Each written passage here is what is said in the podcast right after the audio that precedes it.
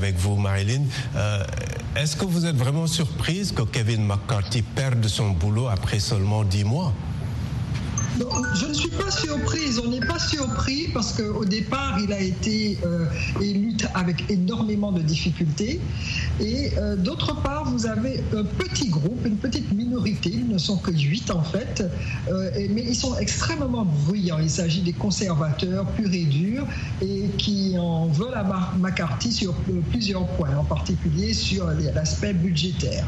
Euh, Jean-François Seznec, les élus de la Chambre des représentants, euh, ils s'étaient donné 45 jours pour aplanir leur divergence sur le budget. Kevin McCarthy, euh, est-ce qu'il avait raison de faire adopter ce budget temporaire, sachant quand même qu'il risquait de s'attirer la colère de, de ces élus de l'extrême droite? Oui, effectivement, euh, je pense qu'il a eu raison de le faire parce que ça prouve quand même que des deux côtés, des deux, deux partis, il y a des gens qui veulent, faire, euh, euh, qui veulent travailler pour l'intérêt des citoyens américains. C'était pas dans l'intérêt des citoyens américains de, bloquer le gouvernement. Donc, il a, bien fait, mais bien sûr, il a été sacrifié. Et là où c'est un peu surprenant, c'est qu'en fait, il a été sacrifié par les démocrates. Euh, parce que si les, un, petit nombre de démocrates avaient accepté de voter pour lui comme speaker, euh, il aurait pu passer relativement facilement parce qu'il n'y a que huit républicains qui ont voté contre lui. Euh, et donc ça, je pense que c'est ça, ça, ça, rend la situation extrêmement complexe. Alors justement, hein, René Lake, il avait fallu 15 tours de scrutin pour élire Kevin McCarthy à la tête de la Chambre euh, au mois de janvier, et avec euh, un début aussi difficile. La, débâcle du 3 octobre euh, était-elle était inévitable? Et, sur quoi comptait-il justement s'appuyer pour renforcer son leadership? Parce qu'il semblait, le week-end, il semblait un peu optimiste quand même. Oui, tout à fait, Abdulrahman. En fait, c'est une euh, conséquence euh, logique, vous l'avez bien indiqué, c'est 15 tours pour se faire euh, élire. Mais vous savez, tout ça, c'est l'expression d'une crise beaucoup plus profonde, d'une crise existentielle du Parti républicain. Elle ne date pas d'aujourd'hui, tout a commencé dans les années Obama avec le Tea Party. Ensuite, comme vous vous en souvenez, Bonner, l'ancien speaker, a lui-même a, dû, dû quitter son poste. Après, ça a été Paul Ryan. Aujourd'hui, c'est euh, euh, McCarthy. Donc, la situation reste la même. Vous êtes dans une situation au niveau du Parti républicain où une petite minorité d'ultra-droite est en mesure de dicter le, jeu. Donc il y a un véritable problème de gouvernance. Le Parti républicain, en l'état actuel, a de très très grosses difficultés à pouvoir gouverner et est obligé donc d'utiliser des mécanismes quasi autocratiques pour pouvoir, des mécanismes techniques quasi autocratiques pour pouvoir fonctionner et rester dans le jeu. Donc la, crise euh, de gouvernance aujourd'hui aux États-Unis et notamment du fait de la situation politique des partis républicains est extrêmement profonde.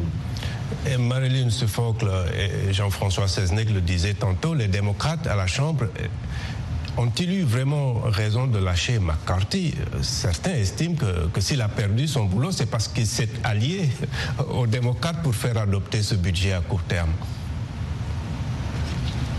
Euh, oui, il s'agit aussi peut-être d'une vengeance à propos du impeachment euh, que l'on voulait, euh, que, les, que, les républicains souhaitaient en ce qui concerne Biden. Donc, il ne pouvait pas obtenir la confiance des démocrates, ça c'était sûr mais euh, quand même, il a fallu le vote des démocrates pour euh, passer ce qu'ils appellent le CR, euh, ce budget temporaire qui a permis au gouvernement de fonctionner aujourd'hui. et après, c'est comme une trahison de la vie de certains. Vous êtes d'accord? Oui, certains pensent qu'il s'agit d'une trahison de la part des démocrates, que les démocrates auraient pu faire l'effort de le, sauver pour, justement éviter que un, nouveau euh, président de la Chambre soit élu et qu'il soit extrêmement euh, conservateur. Mmh. Euh, Jean-François Cesne, que pensez-vous justement de la posture des démocrates et de l'avenir? Est-ce qu'un prochain président de la Chambre républicain pourrait faire confiance à ces démocrates? Mais écoutez, je pense que en fait, ça ne va pas changer grand-chose ce qui s'est passé parce que euh, les démocrates ont un peu le même problème que les républicains. Pour le moment, ils sont en minorité, mais si par hasard ils avaient la majorité, d'une façon ou d'une autre, ils ont aussi, ils ont quand même une aile extrême gauche qui est aussi essaye de contrôler le système autant que l'aile d'extrême droite des républicains. Donc ils sont un peu coincés et là je, ne sais pas quel a été le, calcul ou quel est le calcul de la, de, de, du leadership euh, démocrate en ce moment, parce qu'ils savent très bien ce qu'ils font en, en, lâchant McCarthy, ça crée, ça crée le problème, et ça ne fait que reporter le problème budgétaire de 40 jours. Et il y a 40 jours ne suffiront pas pour résoudre le problème. Donc maintenant, on a encore une très bonne chance d'avoir un, arrêt du gouvernement dans 40 jours. Donc j'avoue que j'ai du mal à comprendre un petit peu le, la réflexion démocrate euh, en ce moment, mais euh, il y a certainement une raison pour laquelle ils ont fait ça. René, pour vous, la raison c'est quoi? Oui, écoutez, je ne sais pas, moi je ne pose pas les, le, le, problème en ces termes. La question mmh. n'est pas de savoir euh, ce que les démocrates euh, font ou vont faire. La question c'est euh, que les républicains puissent être, redevenir un parti qui soit dans le jeu de la gouvernance. Et donc, ce républicain de régler la question du contrôle de cette, de cette aide ultra, ultra droite qui aujourd'hui refuse, va jusqu'à rejeter même l'aide en Ukraine. Je sais qu'on va en, en, en, parler à Blorman, mais euh, il y a un véritable problème de gouvernance du côté euh, des républicains et en aucun cas ce n'est le problème des démocrates de chercher à résoudre une telle situation. Mais ils font partie du Congrès et avec cette courte majorité des républicains, il va falloir travailler avec les démocrates, non? Absolument. Donc on est dans une, dans une opération de partage de pouvoir, dans une opération de consensus, il n'y a pas de doute. Mais comme vous savez, euh, Kevin McCarthy n'est pas connu, euh, n'a pas été connu pour quelqu'un qui excellait en la matière et n'a pas jamais fait preuve de, n'a pas donné beaucoup de gages en la matière aux démocrates, bien au contraire. Il est allé à l'encontre de, de décisions qu'il avait prises avec la Maison Blanche il y a juste euh, une semaine. Euh, donc il n'y a aucune raison que les démocrates euh, ne cherchent à, le sauver. Le problème de McCarthy, vous savez, c'est qu'il est en problème de confiance à la fois chez les républicains et à la fois chez les démocrates. Donc c'est difficile de pouvoir gouverner de manière consensuelle quand on est dans une telle posture. D'accord. Marilyn Sifocle, euh, comment entrevoyez-vous un peu la bataille pour le perchoir? Vous avez un profil? Alors, euh, un petit peu plus tôt, il a été, on a dit que euh, les républicains et les démocrates avaient à peu près le même problème, c'est-à-dire que mmh. les républicains avaient un problème avec leur aile euh, droite très conservatrice et que les euh, démocrates avaient peut-être le même problème euh, avec l'aile gauche du parti démocrate. Je ne suis pas d'accord là-dessus. Moi, je pense que le problème des républicains est beaucoup plus profond que celui des démocrates. les, les les, républicains sont prêts à casser les codes, à euh, complètement renverser le système pour pouvoir prouver euh, quelque chose. Et, Je pense qu'en termes de gouvernance, quand même, euh, les démocrates aussi ne sont pas sur la même longueur d'onde concernant certaines questions, n'est-ce pas? Je pense que c'est un peu ce que M. Voulait, voulait souligner. Oui. Euh... Oui, mais euh, ils, ne, ils, ne, sont pas prêts à découdre, à découdre avec le système. Par contre, les républicains, sont, il y a une aile du, du parti républicain, l'aile extrêmement conservatrice, euh, qui est prête à en découdre avec le système. Ils veulent carrément briser le système et ils ont, si vous voulez, et ça, ça, ça, ça tout le monde le dit, des tendances fascistoïdes, ce qui fait que est, on est dans un cas de figure complètement différent. Mm -hmm. Monsieur Vous voulez réagir à cela? Euh, non, parce que c'est en fait la façon de percevoir les choses sont un peu différentes dans nos deux cas. Et euh, euh, je pense que j'ai pas grand chose à rajouter parce que ce que dit Marilyn, bien sûr, est très faible. Et pas, on ne peut pas forcément voir la, les choses de la même façon. Euh, et, et, vous avez, si au vu de, disons, la configuration actuelle du Congrès, la bataille déjà s'annonce euh, rude hein, pour, pour le perchoir. Qui voyez-vous oui. comme, comme leader, euh, disons, peut-être la semaine prochaine? Ben écoutez, moi je pense qu'il bon, y, y, a les deux, les deux candidats principaux, Jordan et Scalise. Il, paraît, il paraîtrait qu'il y a un troisième candidat qui s'appelle Hearn, qui est beaucoup moins extrémiste et plus centriste et qui pourrait peut-être avoir euh, plus de support d'abord de la majorité républicaine, mais aussi d'une partie des démocrates. Donc peut-être qu'il pourrait, il pourrait passer, mais il faut, là, il faudrait vraiment que les démocrates soient euh, d'accord pour euh, pousser ce monsieur Hearn. Et euh, on va voir ce qui se passe. J'avoue que c'est hmm. très inquiétant quand même. René, avant d'aller à la pause, qui chez les républicains pourrait à la fois satisfaire cette aile dure du Parti républicain, mais également être en mesure de travailler avec les démocrates? Oui, écoutez, Abdurrahman, il y a certainement euh, Jim Jordan, qui lui-même est perçu comme un faucon euh, euh, par de nombreux démocrates. Sis lui également, euh, a des atouts. C'est le numéro 2, euh, euh, de facto le numéro 1, maintenant que McCarthy n'est plus, n'est plus aux, affaires, c'est le leader de la, de la majorité. donc ce sont les deux principaux challengers, à mon avis, au, moment où l'on parle. Et tous les deux, leur difficulté première, c'est de pouvoir trouver des accords avec cette ultra-droite avec lesquels ils, travaillent. Et ça, ça va être particulièrement difficile. Mais à mon avis, aucun de ces deux n'aura le soutien euh, euh, des, démocrates. Ça, ça me hmm. paraît l'évidence. D'accord. Alors, euh, on va lire quelques commentaires de, téléspectateurs et d'auditeurs laissés sur la page Facebook de, de, VO Afrique. Archiduc Théodore N'Djamena nous dit que le rejet de l'aide militaire à l'Ukraine est une mesure favorable pour le paiement des rubriques importantes dédiées aux Américains, car il n'y a pas de valeur ajoutée dans cette aide à l'Ukraine. Alphonse Mbouaki à Kinshasa a écrit euh, qu'il est dans l'intérêt de l'Amérique de freiner l'élan expansionniste de la Russie vers des territoires indépendants, euh, car elle viole le droit international et la souveraineté des États. Et Yao Marcelin Kofi à Abidjan. Le président Biden rejette toute idée de fermeture du gouvernement fédéral alors qu'il n'entend pas freiner l'aide militaire à l'Ukraine. Vivement que les fonctionnaires américains ne soient pas confrontés à un quelconque chômage technique. Merci de rester fidèle à VOA Afrique. Washington Forum revient après une courte pause. Le Sahel, une région à la croisée des chemins. Focus Sahel, votre nouvelle émission sur VOA Afrique. Crise sécuritaire, montée de l'extrémisme, déplacement de populations, influence étrangère. VOA Afrique braque ses projecteurs sur la bande sahélo-saharienne pour vous aider à comprendre les enjeux qui sévissent dans cette région et les événements qui rythment la vie de ces pays. Retrouvez nos équipes à Washington et nos correspondants sur le terrain pour des reportages, des analyses et des interviews. Pour tout comprendre sur le Sahel, rendez-vous mardis à 18h temps universel sur VOA Afrique, voaafrique.com et toutes nos plateformes digitales.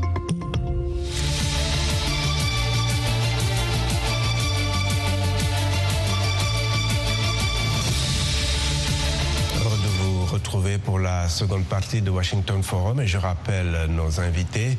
Ici à Washington, Marilyn le professeur de langue à Howard University à Annapolis dans le Maryland, Jean-François Seznec, politologue et directeur de la Fayette Group et euh, toujours dans la capitale fédérale américaine, René Lec, analyste politique. Alors, euh, Marilyn, euh, pour parler un peu du budget lui-même, ce qu'on peut appeler l'aile de, Matt Gaetz, hein, veut, des coupes sombres, notamment sur les dépenses sociales et l'aide à l'Ukraine. Les démocrates ont-ils les moyens euh, d'empêcher ces coupes dans le prochain vote qui est prévu peut-être à la mi-novembre? Alors là, ça demeure euh, un véritable mystère. Est-ce qu'ils pourront euh, éviter euh, ces coupes? Alors dans ces cas-là, il y a toujours, c'est toujours un petit peu, si vous voulez, du donnant-donnant. il y a toujours une ligne budgétaire qui saute en faveur d'une autre. Donc je pense que le cas de figure ne va pas changer. Hmm. C'est pour ça qu'il est important pour les démocrates de, de se battre pour avoir quelqu'un qui peut trouver un consensus, non? Absolument. Mhm. Alors, euh, Jean-François Seznec, le, président Joe Biden promet de, ne pas lâcher l'Ukraine. Euh, est-ce qu'il pourra tenir sa promesse selon vous? Surtout qu'une partie de, l'opinion semble quand même exprimer une certaine lassitude concernant l'Ukraine.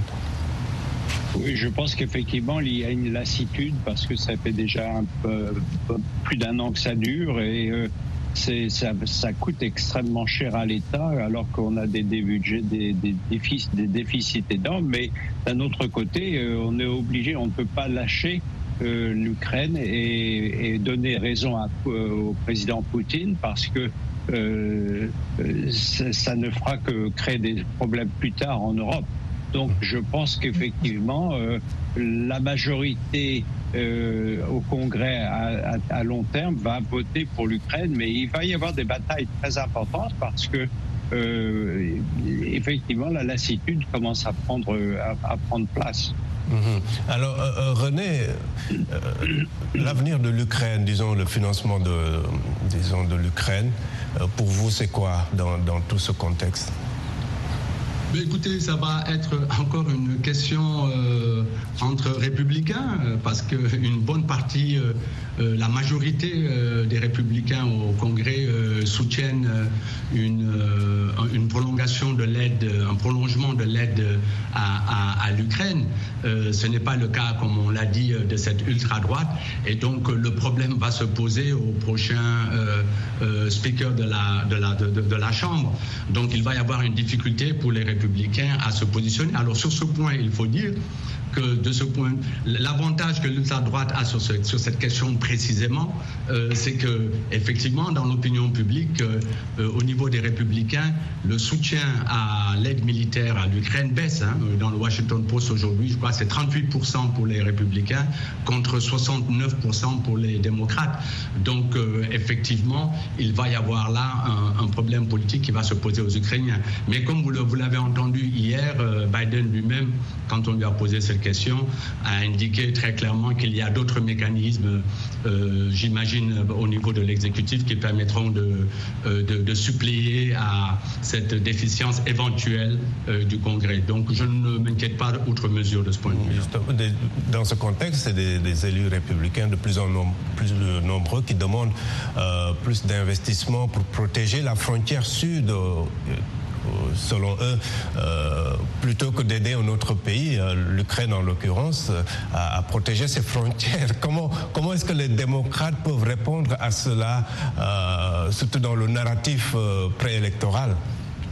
C'est une excellente question, Abdourahman. C'est la grande question, hein, cette question de l'immigration euh, et la situation à la, frontière sud en particulier est extrêmement euh, inquiétante. Vous avez vu euh, ce matin, l'administration a finalement décidé sur à peu près, je crois, 20 miles, donc à peu près 30 kilomètres, de renforcer le mur, alors que Biden avait dit lui-même qu'il ne construirait pas un mètre de mur pendant son, son mandat. Donc c'est des questions très très difficiles et politiquement il y a un danger à la fois pour les démocrates que pour les républicains. Mais la question de l'immigration, comme vous savez, ne pourra pas se régler en dehors d'une approche consensuelle. Mmh. Et malheureusement, la, la polarisation de, de la vie politique américaine ne le, permet pas, ne le permettra pas dans l'immédiat. Marilyn, euh, justement sur cette question euh, qu'on voit sur les sites conservateurs, euh, c'est un peu une sorte d'opposition, voilà, open border comme on dit, la, la, frontière est ouverte, grande ouverte, on a des, dépenses sociales à faire et en même temps on veut aider l'Ukraine. Comment est-ce que les démocrates doivent naviguer tout cela? Ben, les démocrates doivent surtout euh, se marquer la, différence entre euh, les euh, problèmes à la frontière et la guerre entre l'Ukraine. On ne peut pas, il n'y a pas d'équivalence, si vous voulez. D'une part, il s'agit d'une question de guerre entre deux pays en, Europe de l'Est et d'autre part, il s'agit de préserver les frontières.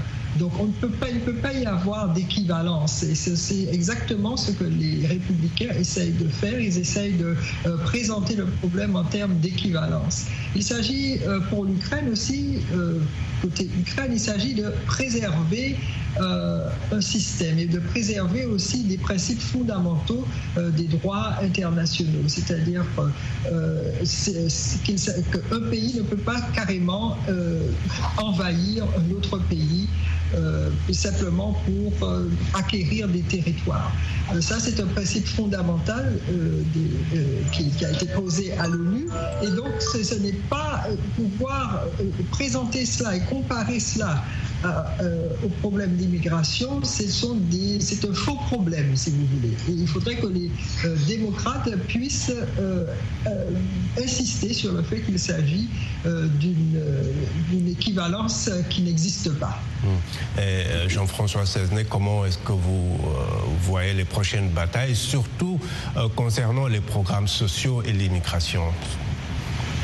Je pense que ce que vient de dire Marilyn est très vrai, mais le, problème, c'est que ça va être utilisé, euh, le, problème de l'immigration vis-à-vis de l'Ukraine va être utilisé euh, par Trump euh, très très fortement pour dire qu'il faut absolument que euh, on, contrôle l'immigration et que si ça se fait au, coup de l'Ukraine, eh ben c'est ce qu'il faut. Et je pense que malheureusement, ça va lui donner énormément de support dans une grande partie de la population, parce que la grande partie de la population voit les problèmes à la frontière mexicaine et les problèmes de l'Ukraine sont des choses très abstraites en fait. Et euh, euh on, peut voir aussi que le président Trump, quand il était président, était en fait très fortement influencé par Poutine. Et je pense que euh, ça, ça n'a pas changé. Et il va en profiter, si vous voulez, pour non seulement continuer à supporter Poutine, mais à, faire un petit peu euh, la politique que Poutine voudrait que les États-Unis fassent. Ce qui n'est pas forcément une très bonne chose pour les États-Unis, mais quelque chose qui est compris plus facilement par une grande partie de la population. René?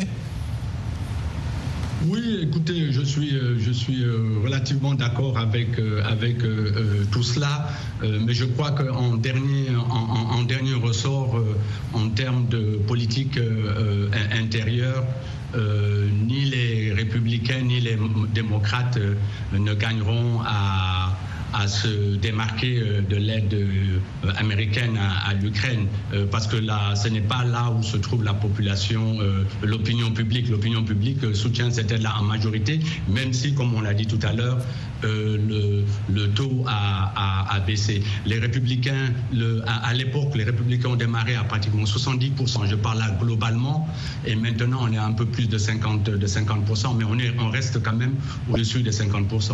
Hmm. Marilyn, on ne parle pas beaucoup de ces programmes sociaux qui sont importants pour les démocrates euh, dans, ce contexte. On parle d'immigration, on parle de, l'Ukraine. Oui, on parle de... Ah, j'ai l'impression qu'on a perdu la connexion avec Marilyn. Euh, on a 30 secondes, euh, Jean-François Seznec, sur ces questions des programmes sociaux, en 30 secondes. Oui, effectivement, les programmes sociaux passent un peu à travers de tout ça et ne vont pas forcément euh, obtenir le support qu'ils méritent ou qu'ils ne méritent pas, si ça dépend d'une position ou d'une autre, mais il va y avoir des problèmes sur les problèmes sociaux qui vont, être, euh, qui vont passer vraiment au second plan. Hmm.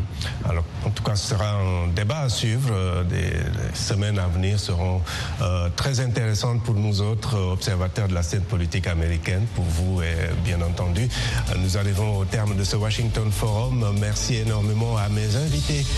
Merci également à vous qui nous suivez à travers nos télépartenaires sur le continent et sur nos plateformes digitales, Facebook, également sur YouTube beaucoup de, disons merci également à toute l'équipe technique. À très bientôt. Au revoir.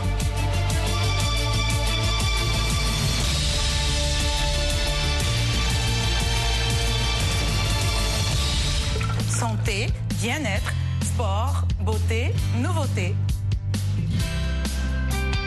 Carnet de santé est l'émission hebdomadaire qui vous veut du bien. Des chroniques, des reportages, des témoignages recueillis sur le continent et ailleurs. Chaque semaine, je vous donne rendez-vous pour une consultation avec nos experts. Carnet de santé vous donne la parole pour leur poser vos questions et recueillir leurs conseils. De Washington, Linor Moudou vous propose Carnet de santé, votre nouvelle émission de santé de la Voix de l'Amérique.